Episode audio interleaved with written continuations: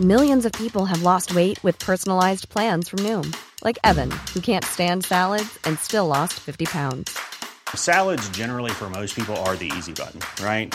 For me, that wasn't an option. I never really was a salad guy. That's just not who I am. But Noom worked for me. Get your personalized plan today at Noom.com. Real Noom user compensated to provide their story. In four weeks, the typical Noom user can expect to lose one to two pounds per week. Individual results may vary.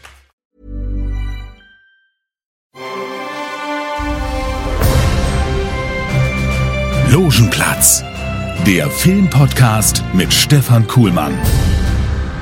Ja, und heute geht's zur Sache, oder was? Heute geht's zur Sache. Hallo erstmal. Ja, hallo erstmal, lieber Hallo, Stefan. Wunderschönen guten Tag, lieber Fabian. Schön, dass wir hier sind und wir haben viel zu besprechen. Also los geht's. Oh ja, du hast dich ja rumgetrieben, da wo die Stars sind. Da, wo die Stars sind. Es gab mal wieder eine ganz große Premiere in der Hauptstadt. Quentin Tarantino hat äh, geladen, um seinen neuen Film vorzustellen, Once Upon a Time in Hollywood, ein Film über das Ende der 60er Jahre in Amerika und über die Popkultur dort. Und äh, er hat seine Hauptdarsteller mitgebracht. Einmal die wundervolle, die sexy Margot Robbie.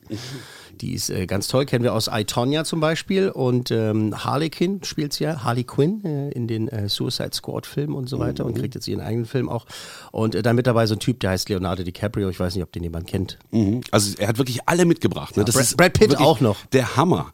Also dass, dass wirklich alle gesagt haben, ja, wir machen die Tour. Wahrscheinlich haben die auch eine Menge Spaß dann, Ja, wenn die dann zusammen doch, ja. unterwegs sind. Ne? Vielleicht nicht gerade bei den Interviews, das ist, das Ja, okay, das Ding, ist aber- Arbeit, aber Genau, das ist Arbeit. Aber sie waren alle da und es äh, gab großes Hallo, ähm, großer roter Teppich und äh, die Hauptstadt ist mal wieder ausgerastet und es war ganz schön. Und am Tag, beziehungsweise also tagsüber haben sie halt Rede und Antwort gestanden und wir haben sie halt ausgequetscht äh, über diesen Film und über die Arbeit mit Tarantino und Tarantino selbst halt über die Vorbereitung und es ist halt einfach toll, diesen Typen zu treffen, ihn äh, live zu erleben, weil der halt einfach, der lebt Film, der atmet Film und äh, wenn der was vorbereitet macht, ja, bitte. Äh, Er ist ja auch ein großer Berlin-Fan, das heißt, hier gibt er sich auch wahrscheinlich immer besonders Mühe. Er hat ja auch hier mal irgendwie drei Monate verbracht, als er einen anderen Film gedreht hat. Das Glorious war Glorious Bastards. Bastards, genau. Und da hat er hier auch um die Ecke, irgendwie war er immer in der Haifischbar, äh, besser nicht erzählen. Also das war so ein Geheimtipp und er hat sich dann irgendwie auch hier so in Kreuzberg rumgetrieben und äh, das finde ich ganz witzig. Ja, der ist öfter da und der, der mag äh, Berlin sehr und äh, produziert hier halt auch gerne. Wir sind auch ein bisschen billiger als äh, drüben zu produzieren und ähm,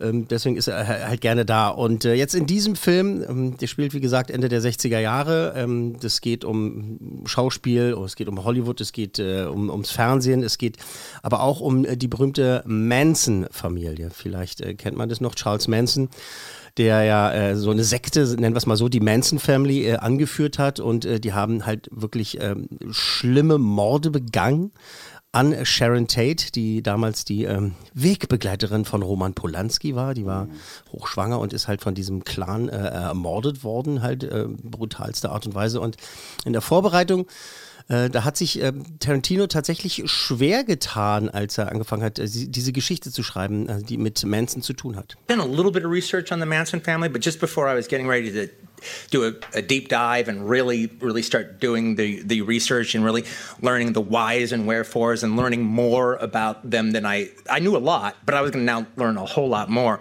But even the idea, I mean, the movie you don't hear Charlie talk, but I wrote some scenes where you actually see Charlie. We shot him, we just didn't make the movie. But even to try to get to know Charles Manson enough that I could write his vocal rhythms so I could write his speech patterns and write the way he talks. I was like, do I want to do that? do I want to let these guys into my head like that? Do I want to know Charles Manson so well that I can write his speech patterns? And I, uh, four or five years ago, I was like, uh, I don't think so. And so I, I, put it away and, and, and did something else. But then the material that I wrote, I liked so much that it just kind of, after that project was, was over, it gravitated me back to it. And then in between projects, I just kind of pushed the rock up the hill a little bit further. Ja, also er hat äh, wirklich bei dieser Arbeit hat er festgestellt, will ich eigentlich über diesen Menschen so gut schreiben? Also er hat ihm Dialoge geschrieben. Ähm, das ist ein kleiner Spoiler. Also der redet nicht sehr viel in dem Film ähm, äh, Manson und äh, er hat halt festgestellt, ich will gar nicht so, dass diese Sekte, dass diese Family so in meinem Kopf landet. Und er hat ein bisschen beiseite geschoben, aber es war alles so gut, dass er es eben halt wieder vorgeholt hat und in diese Geschichte mit eingebaut hat. Er hat jetzt äh, dann eine wirklich tolle Sharon Tate gefunden, Margot Robbie. Wir haben gerade schon kurz über sie, über sie gesprochen. Sie ist wirklich eine, eine tolle Schauspielerin und ähm, sie war halt auch wahnsinnig stolz, dass sie mit äh, Quentin zusammengearbeitet hat. I knew I always wanted to reach out to my idols, Quentin being at the top of the list, um, at one point in my life and let them know how much their movies meant to me and affected, well, my career choice and my taste in movies. And I uh, wrote Quentin a letter, but I held off for a couple of years. I didn't feel like I was really at the stage of my career where I felt like I um, was ready to reach out. I didn't think I was a good enough actor yet. Um, and then I watched the first cut of I, Tonya, and I thought, okay, I feel like I've uh, hit the point where I'm happy with my acting now. Now I'm going to reach out to my idol. So I wrote him a letter, and fortuitously, it was great timing. It timed out nicely, and um, we met up. We spoke about Sharon. We spoke about the film. I got to read the script when it was done, and um, here we are. Ja, here we are. Also sie ist tatsächlich ein Riesenfan von Tarantino und sie hat auch quasi so eine Liste mit Menschen, die, mit denen sie gerne arbeiten wollen würde, ihre Idole. Und äh, vor ein paar Jahren hat sie ihm auch schon einen Brief geschrieben, dass sie gerne mit ihm arbeiten würde, war aber noch nicht so weit. Sie hat sich noch nicht so weit gefühlt, ne? Also, dass sie gedacht hat, na, als Schauspielerin bin ich noch nicht so weit. Da und finde so. ich eine coole Einschätzung von ihr. dass sie Absolut, sagt, und ab absolut. dem Film hat es dann, was war das, I, Tonya? Genau, I, Tonya, genau. Als sie dann so die erste Fassung davon gesehen hat, meinte sie, doch, ich glaube, jetzt habe ich es drauf genug äh, für, für Tarantino. Einer, der es drauf hat, das wissen wir schon seit Jahren, ist Leonardo DiCaprio. Ja, also das ist einfach. Ich liebe ihn. Ich liebe ihn auch ganz hart. Es ist einfach wirklich Ja. ein wahnsinnig guter Schauspieler. Die Popularität kommt ihm manchmal in die Quere, würde ich sagen, dass die Leute halt immer irgendwie noch denken, so, ach ja, der Typ, der äh, nicht mit auf die Tür durfte äh, bei Titanic und deshalb ertrunken ist. Oh Gott, immer wieder der gleiche Käse. Immer wieder der gleiche Käse. Ne? Ähm, so, wenn man ihn damit in Ruhe lässt, kann man auch wahnsinnig gute Gespräche mit ihm äh, führen. Und äh, in diesem Fall ist es natürlich so, er ist auch. Er findet es toll, einfach mit Tarantino zu arbeiten, weil der so eine gute Vorarbeit leistet, weil der so tolle äh, Backstories, so Hintergrundgeschichten mit in diese Charaktere reinbringt.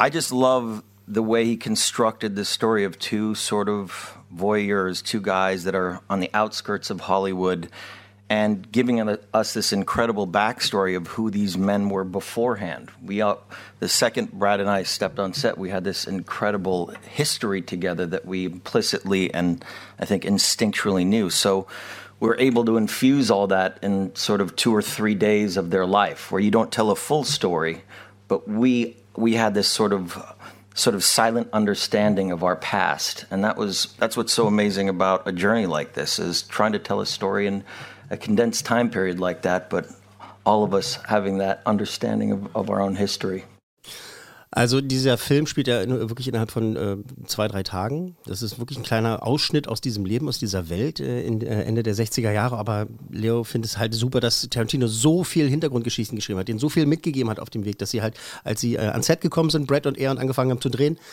kannten sie halt diese Charaktere schon genau und wussten genau, was die für eine Geschichte miteinander haben und konnten halt so super miteinander arbeiten. Und das macht eben also diese Arbeitsweise von Tarantino aus. Und ich glaube, die haben jetzt auch schon das dritte Mal in Folge zusammengearbeitet, ne? Leo und er. Na, Leo und Brad haben noch nie. Äh, nein, nicht Leo du meinst äh, Tarantino. Tarantino. Hm. Ja, ja, das ist, äh, ja klar. Also wir haben äh, Django Unchained äh, gehabt und ne, was war das andere? Mein Gott, jetzt fällt es mir gerade aus dem Kopf. Egal. War das in Glorious Bastards? Hat er da mitgespielt? Nein, Ja, da hat er Brad. Pitt mitgespielt. Genau, hat Brad Pitt mitgespielt. Ähm, also, und es ist ja auch so, dass äh, Leo und Brad Pitt ja auch schon mal sich begegnet sind und auch schon mal zusammen gearbeitet haben, aber eben nicht als Schauspieler, nicht vor der Kamera gemeinsam. Das ist das erste Mal. Und auch Brad Pitt hat äh, sich darüber ausgelassen, über den Spaß, den das macht, mit äh, äh, Quentin Tarantino zusammen äh, zu arbeiten. Und eben äh, diese Vorbereitung hat er auch äh, gelobpreist. Quentin chose to tell the story of, of I guess, um, filmmaking process, television process through a, a, a stuntman and actor at that time, which was much closer. But we all here, sitting here, rely on our, our friends uh, specifically for, to, to survive this thing, to enjoy this thing, to, to negotiate our way through it. Um, there's a lot of lot of lot of downtime, more downtime than actually than actual action time, and so it was. Uh, I mean, we had it was pretty automatic for Leo and I because we could um, we could just step right into that and. And like Leo says, the backstory. I mean, there, there's a whole. There's probably two movies of prequels and backstory that Quentin laid out for us. So it was. Um, it was good fun. Ja, also er sagt es ja nochmal, ne, dass es halt eben Spaß gemacht hat, dass es, bei, dass es bei Filmarbeit so wichtig ist, ne, dass man halt gute Leute um sich rum hat, weil die meiste Zeit, hat er gesagt, sitzt man eher rum und wartet drauf, dass was passiert und dann muss es halt losgehen. Und durch die Vorarbeit äh, von, von Quentin, der halt so viel geschrieben hat, dass man halt quasi noch zwei Filme da, da nebenbei hat äh, zu laufen, weil es so viel Material ist, dass durch die Vorarbeit es eben so viel Spaß gemacht hat und es wichtig ist, in dieser Branche halt mit guten Leuten zusammenzuarbeiten. Und da sind wir noch tiefer reingegangen in das Thema. Die Branche, die Filmbranche, wie Brad Pitt die Filmbranche heutzutage sieht, auch mit den Streamingdiensten und so weiter. right now it's a really interesting time because you see the cinema experience shrinking, you see streaming exploding. The positive of that is we see this wealth of talent that's been on the sidelines all this time, this wealth of talent of directors and writers and actors, and it's and really gutsy storytelling is being um, is being embraced. So that is really really fun to watch. Um, what happens to the communal experience? Uh, we'll see. I don't think it'll go away, but um, it's certainly certainly in a shift right now. But I, we go with the times. We go with the changes, and and and it's all it's all right with me. Also ist schon alles okay, also für ihn, weil so wie es läuft, findet er es super interessant heutzutage, ne? dass die Streamingdienste immer größer werden und äh, dass die immer erfolgreich sind und da immer sehr, sehr viele also tolle Talente herkommen, dass man eben so auch mehr Talente kennenlernt, ne? dass halt ein Typ, Genau. der kein Budget für einen Film bekommen würde, aber bei Netflix dann halt Geld bekommt und ihn halt da wirklich Sachen, also krasse, nennen wir es mal krasse Sachen produzieren darf. Früher war das ja auch sehr eindimensional. Da gab es Zeitung, Radio, äh, Fernsehen und Kino. Und heute ist ja alles explodiert. Die digitale Revolution hat natürlich auch viele Chancen für viele Leute, wie du es gerade schon angesprochen Genau, hast. da hat halt Brad auch gerade überlegt, so, na, wie ist es denn? Also äh, klar gehen vielleicht ein bisschen weniger Leute ins Kino und er glaubt aber nicht, dass es ganz weggehen wird und so, obwohl halt die Streamingdienste da so ähm, so groß werden und äh, immer mehr reinhauen, sagen wir es mal, sagen mal so. Aber er gl- glaubt halt auch, dass Streamingdienste da wirklich, wirklich eine, große Macht ausüben und äh, halt ein bisschen weniger Leute ins Kino gehen. Leonardo DiCaprio jetzt noch äh, zum Schluss, den wir jetzt nochmal haben, der ist da sehr viel rigoroser in seiner Meinung. Er meint halt, Kino geht nicht weg. I don't think it can ever go away. Um, people will always, I believe, want to go out to movie theaters and have that experience. It is the greatest art form in the world. I'm honored to be a part of it. And as Brad mentioned, you know, we're entering an era where we're inundated with not only content and information, but new amazing, you know, stories are being told. The, the format of which remains to be seen, whether the two hour, three hour format will stay intact or whether things are going to be seven part series because, you know, there's so much content. But I don't think we're ever going to lose that communal experience of being able to go out to a theater together and feel the energy of a movie we're excited about. And that's why this movie was so incredible and awesome, and I'm honored to be a part of because it's a it's a a big budget, fantastic art film, and that we may see a lot less of. But that's why you guys got to keep going to the theaters and supporting films like this.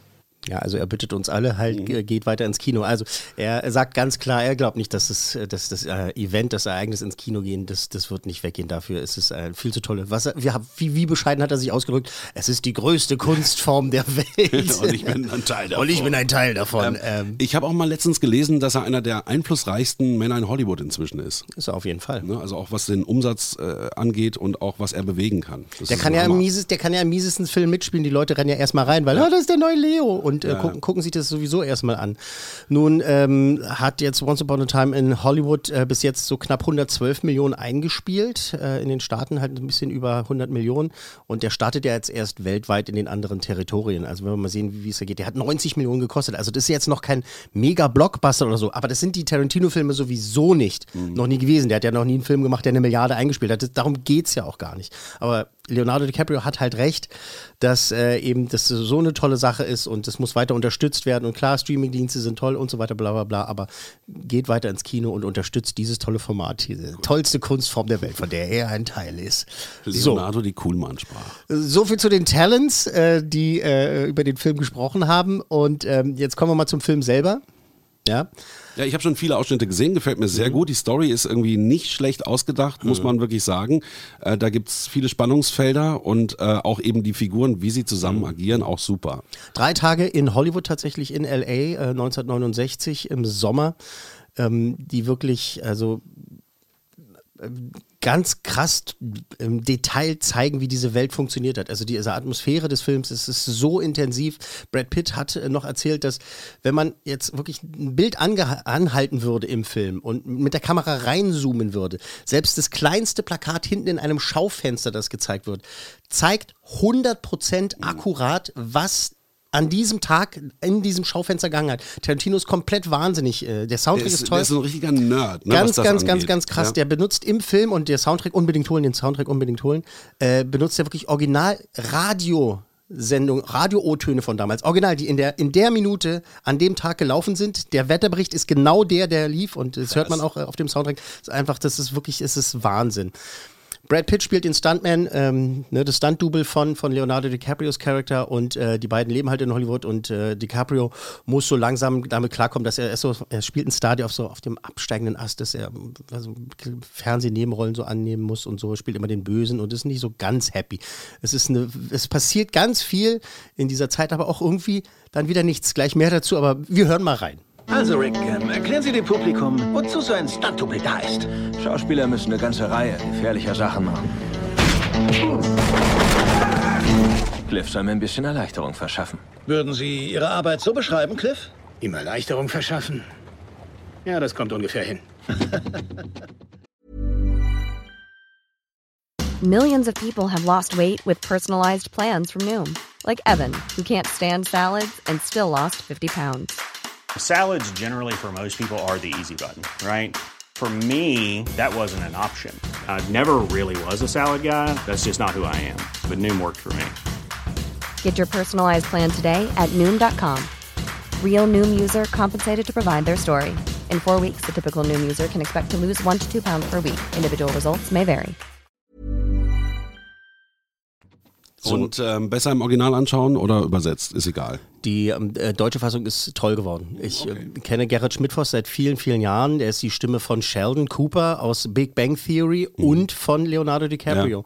Und er macht es wirklich wahnsinnig gut. Zweimal überzeugend, genau. W- Total. Also und ähm, der Film ist, also die deutsche Fassung ist sehr, sehr gut geworden. Die haben sich eine wahnsinnige Mühe gegeben. Und ähm, ich, wenn man jetzt dem Englischen nicht so mächtig ist und denkt so, oh, ich habe da manchmal meine Probleme, die nuscheln auch wie, wie Sau. Sagen wir es mal so.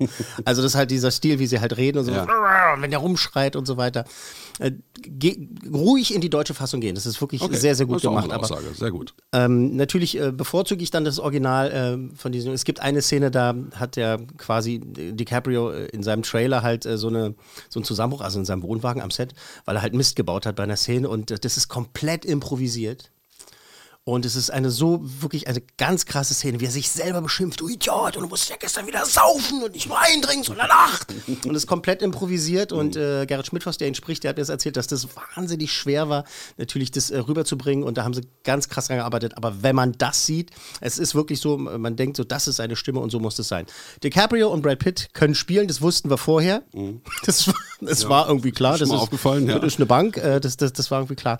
So, und diesen, diesem Film, der geht zwei Stunden 41 Minuten. Oh, was? Und der Abspann geht nicht zwölf Minuten oder sowas, sondern halt, glaube ich, fünf oder sechs Das wusste ich Minuten. gar nicht, dass der so lang ist. Der ist wahnsinnig lang und zweieinhalb Stunden passiert nichts.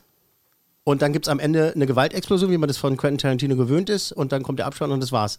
Aber diese Zeit verfliegt, verfliegt wie im Flug? Nee, vergeht wie im Flug. Ja.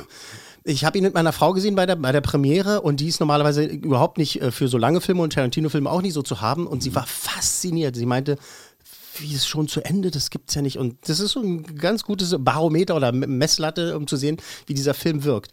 Der, entschuldige meine Ausdrucksweise, scheißt auf das moderne äh, Kino, weil, In jeder äh, im- Hinsicht. weil es gibt halt einmal, es gibt Szenen, da fährt einfach Brad Pitt minutenlang durch die Straßen von L.A. Und du hörst halt ein Lied und noch ein Lied und das moderne Publikum fängt schon dann auf den Sitzen so, ja, aber jetzt muss doch mal die nächste Szene hier kommen oder irgendwie so. Das, das ist Tarantino egal und es funktioniert so gut. Wir gehen jetzt schon in die äh, Kritik rein so langsam oder schnell. Ich versuche mich kurz zu fassen. Ich weiß, wir haben nicht so viel Zeit. Aber es ist schwer bei diesem Film. Denn ich sage es jetzt einmal ganz kurz, das ist mit das Beste, was Tarantino seit Jahren abgeliefert hat. Tatsächlich. Es ist, ein, es ist einfach so. Das ist wirklich, äh, ich, als ich die Trailer gesehen habe, habe ich gedacht, naja, die können das alle, aber ich bin nicht so richtig geflasht. Naja, okay, hm, was soll's. Aber als ich im Film gesessen habe und es losgeht und dieses, diese, äh, diese, diese Geschichte vor sich hin plätschert, man ist bei Dreharbeiten dabei, man erlebt halt diese Welt. Al Pacino hat einen Auftritt, der ist mit dabei. Der spielt einen Produzenten. Ähm, Kurt Russell spielt einen Stunt-Koordinator und all sowas. Ne? Diese, diese kleinen Auftritte. Dann wird Bruce Lee im Film gezeigt.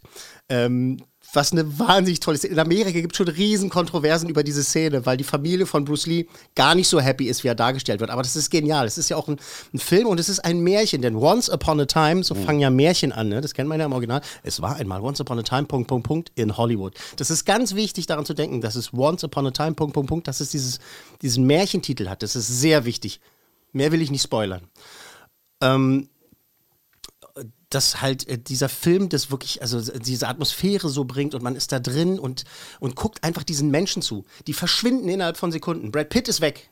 Du denkst halt noch eine Sekunde so, oh, da ist ja wieder der Brad, hallo. Dann ist er aber dieser dieses, dieses Stunt-Double. Da ist ja dieser harte Kerl, der auch mal wirklich Kellen verteilt, wo es, wo es nötig ist. Und DiCaprio ist halt eben dieser abgehalftert, abgehalfterte äh, Schauspieler, der versucht, da irgendwie noch einen, einen Fuß zu fassen und dann Italo-Western drehen muss und so weiter. Und diese Geschichte. Äh, es gibt dann Bezüge auch auf Inglourious Bastards von, von, von Tarantino, sodass das, äh, also dass diese Welt wirklich existiert und so weiter. Es gibt viele, viele Shops, da haben wir keine Ahnung, wer das ist. Äh, die die gab es aber wirklich aus Fernsehserien und so weiter. Wie ich vorhin schon gesagt habe, der Realismus, wenn die die sich hinsetzen, Brad Pitt und Leonardo DiCaprio, und eine Mannix-Folge im Fernsehen gucken, ist das genau die Folge, die an dem Abend äh, ausgestrahlt wurde. Und was man vorher im Radio gehört hat, war genau der Song, der im Radio äh, äh ausgestrahlt wurde und so weiter. Das ist total krass. Margot Robbie als äh, Sharon Tate ähm, hat auch nicht viel Text, spielt es aber wahnsinnig toll und äh, äh bringt es ganz, ganz toll rüber. Und jetzt muss ich aufpassen, wie ich das erzähle. Ähm, mich hat lange kein Film von Tarantino am Ende so mitgenommen wie dieser Film. Und wir werden uns alle erst genau darüber unterhalten können, wenn ihr es gesehen habt. Mhm. Warum das ist. Meine Frau äh, hat irgendwann zu mir rübergekommen und meinte so: Ist alles okay? Tut dir was weh? Ich so: Ja. Äh, die ist alles okay. Ich meine, sie ist nicht so äh, geschichtsaffin wie ich und weiß nicht, was damals äh, so passiert ist mit äh, der Manson Family und äh, mit Sharon Tate, dass die hochschwangere Frau brutal ja, ermordet haben. Ja. Das ist Geschichte. Das ist jetzt kein Spoiler. Naja. Also das, das, das weiß man. Da gibt's, ähm, kann ich ganz, ganz andere Spoiler bringen. So, kommen wir zum Punkt. Genial.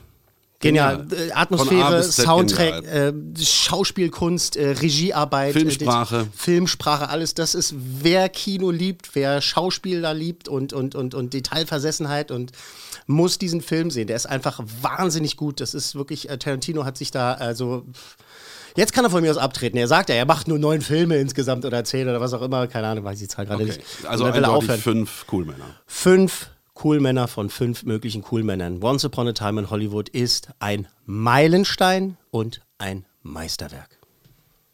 Ich muss gehen. Ich muss gehen. Jetzt können wir eigentlich aufhören, oder? Ja, jetzt finde ich fast schade, da noch einen Film hinterzuhauen. Ja, aber machen wir es kurz. So, Toy Story, ne? die Trilogie das ist jetzt das Thema. Äh, die Toy Story Trilogie äh, war super toll, toll gemacht, äh, tricktechnisch äh, äh Wahnsinn und äh, in sich schlüssig und perfekt und abgeschlossen und abgerundet. Mhm. So, jetzt kommt Teil 4. Warum? Heißt gar nicht Teil 4, der heißt nicht Toy Story 4, der heißt bei uns in Deutschland, heißt er A Toy Story. Alles hört auf kein Kommando. Ich konnte nicht rausfinden, warum die das gemacht haben. Warum sie die, haben sie Angst vor der 4? Haben sie gedacht, so was? Verstehen die Leute das nicht irgendwie? Oder es ist zu lange her, weil es irgendwie über zehn Jahre ist, dass es einen dritten Teil gab? Oder soll es nicht damit zu tun? Aber es hat ja damit zu tun. Jetzt ist die Geschichte da. Es geht darum, dass ähm, äh, Cowboy äh, Woody, also die Cowboy-Puppe Woody. Mhm. Die Leute wissen, was Toy Story ist, oder? Ja, ich denke schon. Gut. Und äh, Weltraumranger. Der erste wirklich äh, top animierte Film. Ja, der erste computeranimierte äh, genau. abendfüllende genau. Spielfilm. Quasi das Schneewittchen der Computerfilm-Generation. genau. Und äh, die ersten drei Teile waren ganz toll, für mich perfekt. Jetzt kommt, äh, kommt der vierte Teil und erzählt die Geschichte, dass äh, die leben bei einem neuen Mädchen. Und äh, die äh, kommt in, in die Kita und ist aber ganz aufgeregt und, und bastelt eine herrlich, herrlich absurde und äh, tragische äh, äh, Figur, ein Spielzeug, das sie sich selber bastelt, namens Forky. Alle mal herhören. Darf ich vorstellen? Forky! Wir müssen alle gemeinsam dafür sorgen, dass ihm nichts passiert. Gleich passiert ihm was. Warum will er unbedingt in den Müll? Weil er aus Müll gemacht wurde. Sie hat ihn aus Müll gebastelt, ja, diesen Forky. Und äh, der ist wirklich herrlich jämmerlich. Okay, Kurzfassung. Der Film ist toll. Ist natürlich tricktechnisch, das ist sowas von beeindruckend. Also das ist fotorealistisch, aber eben halt mit dieser Kombination aus diesen comichaften Figuren. Das sieht einfach wahnsinnig toll aus. Die Geschichte ist toll. Das geht ans Herz. Es ist aufregend. Äh, Porzellinchen, die ja äh, im letzten Teil irgendwie verschwunden war. Das wird erklärt, wo ist die gewesen, was ist mit der passiert, diese Porzellan-Schafhirtin da und so weiter. Das ist alles toll, das ist alles schön, das ist rasant, das ist witzig, ist sehr witzig stellenweise. Es geht auch äh, nah, es ist auch bewegend und es ist einfach alles toll. Und trotzdem habe ich da gesessen und habe gedacht, ja, aber Brauche ich jetzt nicht unbedingt. aber es war doch okay nach den drei Teilen. Es war doch- war doch naja, gut. Wie funktioniert es, wenn du etwas gemacht hast, was läuft, dann gibt es immer noch einen Film obendrauf. Das wissen wir doch schon, oder? Ja, es ist halt, ich, ich hatte dann, dann erwartet, dass ich halt hinterher sage, so, ja, jetzt weiß ich hundertprozentig genau, warum Pixar das gemacht hat, weil sie unbedingt das erzählen wollten. Aber es ist so ein bisschen, sitzt so ein kleiner, so ein Teufel auf meiner Schulter, der sagt, ja, die wollten noch mal ein bisschen Geld machen. Der Teufel ist leider da. Und auch nach Betrachten des Films. Aber er ist toll. Man kann überhaupt nichts falsch machen. Er ist wirklich, wirklich toll geworden. Er ist schön geworden. Es ist ein toller Film. Wenn Steht er auch für sich? Also das Der heißt, kann- wenn ich jetzt einen anderen sich. Toy Der Story steht Film auch für gesehen habe, kann ich mir den angucken. Das heißt, Ja. wenn ich jetzt mit meiner Gibt's Tochter ins Kino gehe, dann... gibt's Menschen, die noch die naja, anderen Toy Story Filme Kinder jetzt, die? Ja, okay. die alten Toy Story Filme noch Ja, nicht gesehen haben. Wobei, die haben sie wahrscheinlich schon gestreamt Dann und gucken, die das andere als, dann gucken die das andere als Prequel. Denn der Film erzählt, äh, ich verstehe deine Frage, ja, äh, steht für sich alleine, kann er sehr, sehr gerne tun. Man kann ins Kino gehen und sich diese Geschichte angucken von diesem äh, äh, suizidgefährdeten Spielzeug. Das aus Müll Da- gebaut Das aus wurde. Müll gebaut wurde, das von Woody und seinen Freunden da gerettet werden muss. Und es ist, äh, ja, es geht ans Herz, es ist schön gemacht. Aber für mich als alten Sack, als alten Kinosack, der von der Trilogie äh, sowas von ähm, begeistert war und für, für mich war das abgeschlossen. Mhm. Das, der sagt halt so, ja, ja, er ist, er ist toll, es ist ein toller Film, aber mein Leben wäre auch schön verlaufen, wenn, äh, wenn er nicht existieren würde. Uh, uh, ja, doch, ja. Ja, ja, ich hab's gesagt und es ist auch so gemeint. Gut, aber es gibt trotzdem eine gute Wertung, oder? Das gibt eine gute Wertung. Das ist ein toller Film. Vier cool Männer von Oh. möglichen fünf. Doch, tatsächlich, ja. Das ist halt, hey, es ist Pixar. Mhm. Der schlechteste Pixar-Film ist immer noch äh, tausendmal besser als äh, manch anderer Film. Und ähm, das ist, wie gesagt, Einfach Profis. einfach Profis. Vier cool Männer von möglichen, von möglichen fünf. Gut. Nächste Woche startet Stuba, fünf Sterne Undercover, über einen Uber-Fahrer. Das ist eine amerikanische Actionkomödie mit Dave Bautista von Guardians of the Galaxy und äh, Kumal äh, Nanjiani, ein äh, US-indischer äh, Stand-Up-Comedian, der halt einen Uber-Fahrer spielt und der äh, gerät halt in so ein Action-Abenteuer. Toller Film, so viel schon jetzt. Äh, eine tolle Actionkomödie, sehr absurd, sehr durchgeknallt, brutal auch und wahnsinnig witzig. Äh, Kumal wird im, in der deutschen Fassung synchronisiert von Rick Cavanian und den habe ich getroffen. Es ist ein guter alter Kumpel von mir, sagen wir es mal so. Und wir haben ähm, äh, gesagt, wir müssen uns noch mal hinsetzen und über diesen Film reden. Und ich habe gesagt, ja, dann komm vorbei und dann setzen, wir uns hier in die Küche und dann, dann quatschen wir darüber. Und genau das werden wir tun. Und das kommt dann in der nächsten Woche. Hallöchen. Erst sprichst du mit Tarantino, dann äh, also nur noch hier äh, Ja, ja. die erste Reihe. Ja, nur, nur noch die erste Reihe. Na gut, dann freue ich mich auf nächste Woche. Ja, genau, ich muss jetzt auch los. gut, bis dann. Ciao. Logenplatz, eine Produktion der Podcast 1 GmbH.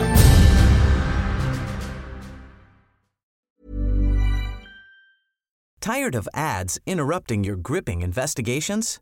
Good news. Ad-free listening is available on Amazon Music for all the music plus top podcasts included with your Prime membership. Ads shouldn't be the scariest thing about true crime. Start listening by downloading the Amazon Music app for free or go to amazon.com slash true crime ad free. That's amazon.com slash true crime ad free to catch up on the latest episodes without the ads. Planning for your next trip? Elevate your travel style with Quince. Quince has all the jet setting essentials you'll want for your next getaway, like European linen, premium luggage options, buttery soft Italian leather bags, and so much more. And is all priced at 50 to 80% less than similar brands. Plus, Quince only works with factories that use safe and ethical manufacturing practices. Pack your bags with high-quality essentials you'll be wearing for vacations to come with Quince. Go to quince.com slash pack for free shipping and 365-day returns.